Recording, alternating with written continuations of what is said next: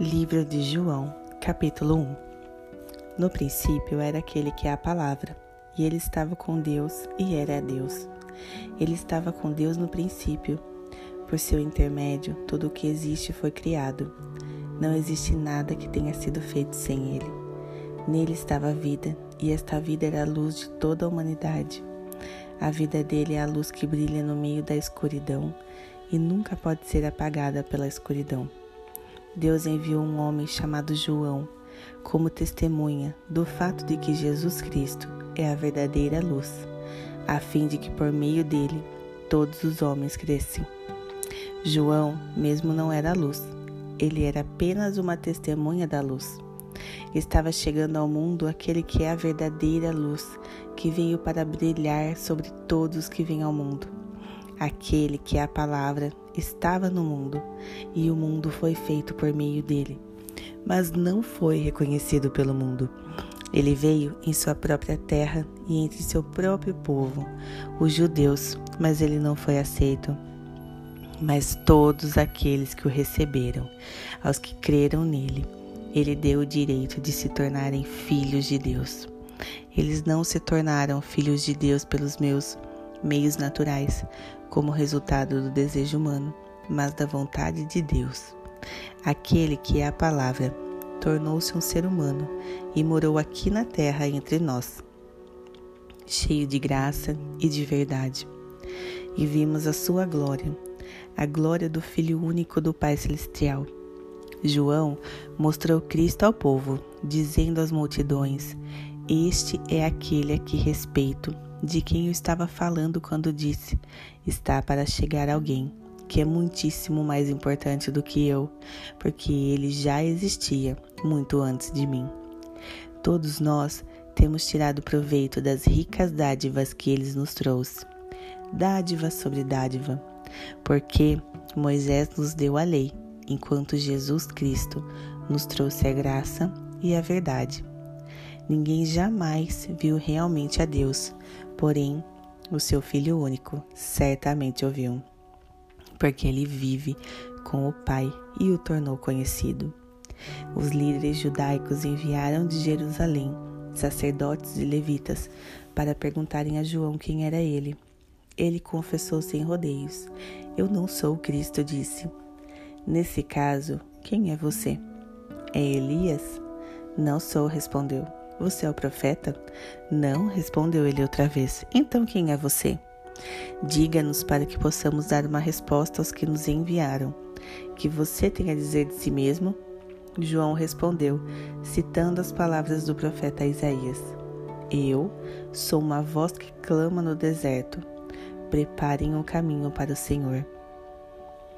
Então, aqueles que foram enviados pelos fariseus perguntaram-lhe: se você não é o Cristo, nem Elias, nem o profeta, por que você batiza? João lhes disse: Eu simplesmente batizo com água. Mas entre vocês está alguém que vocês nunca conheceram, que vem depois de mim, e eu não sou digno de derramar as correias das sandálias dele. Isso aconteceu em Betânia, uma aldeia do outro lado do Rio Jordão, onde João estava batizando. No dia seguinte, João viu Jesus caminhando em sua direção e disse: Vejam, aí está o Cordeiro de Deus que tira o pecado do mundo. Era ele de que eu estava falando quando disse: Logo vai chegar um homem muito mais importante do que eu, o qual já existia muito antes de mim. Eu não o conhecia, porém estou aqui batizando com água, a fim de revelá-lo à nação de Israel. Então João deu o seguinte testemunho: Eu vi o Espírito descendo dos céus na forma de uma pomba e permanecer sobre Jesus. Eu não sabia quem era ele, mas aquele que me enviou para batizar disse-me: Quando você vir o Espírito descer e pousar sobre alguém, esse é aquele que batiza com o Espírito Santo. Eu vi acontecer isso com esse homem e, portanto, sou testemunha que ele é filho de Deus. No outro dia, quando João se achava com dois de seus discípulos, viu Jesus passando. João olhou atentamente para ele e então declarou: Vejam, aí está o Cordeiro de Deus. Então, os dois discípulos de João seguiram a Jesus. Jesus olhou em volta e viu os dois seguindo atrás dele. O que vocês querem? perguntou-lhe. Eles disseram: Rabi, onde é que o Senhor mora? Venham ver, disse ele. Então eles o acompanharam ao lugar onde ele estava morando e ficaram com ele das quatro horas da tarde, mais ou menos, até o anoitecer. André, irmão de Simão Pedro, era um dos dois que tinham ouvido o que João dissera e haviam seguido Jesus. André foi então procurar seu irmão Simão e lhes disse: Nós encontramos o Messias e o levou para conhecer Jesus. Jesus olhou fixamente para ele e disse: Você é Simão, filho de João, mas será chamado de Cefas, que traduzido quer dizer Pedro. No dia seguinte, Jesus decidiu ir para Galileia. Ele encontrou Filipe e lhes disse: Siga-me. Filipe era de Betsaida, cidade natal de André e Pedro. Então Filipe saiu à procura de Natanael e lhe disse: Nós encontramos o Messias, aquele de quem Moisés e os profetas falaram. O nome dele é Jesus, o filho de José de Nazaré. Nazaré? Exclamou Natanael. Pode vir alguma coisa boa de lá?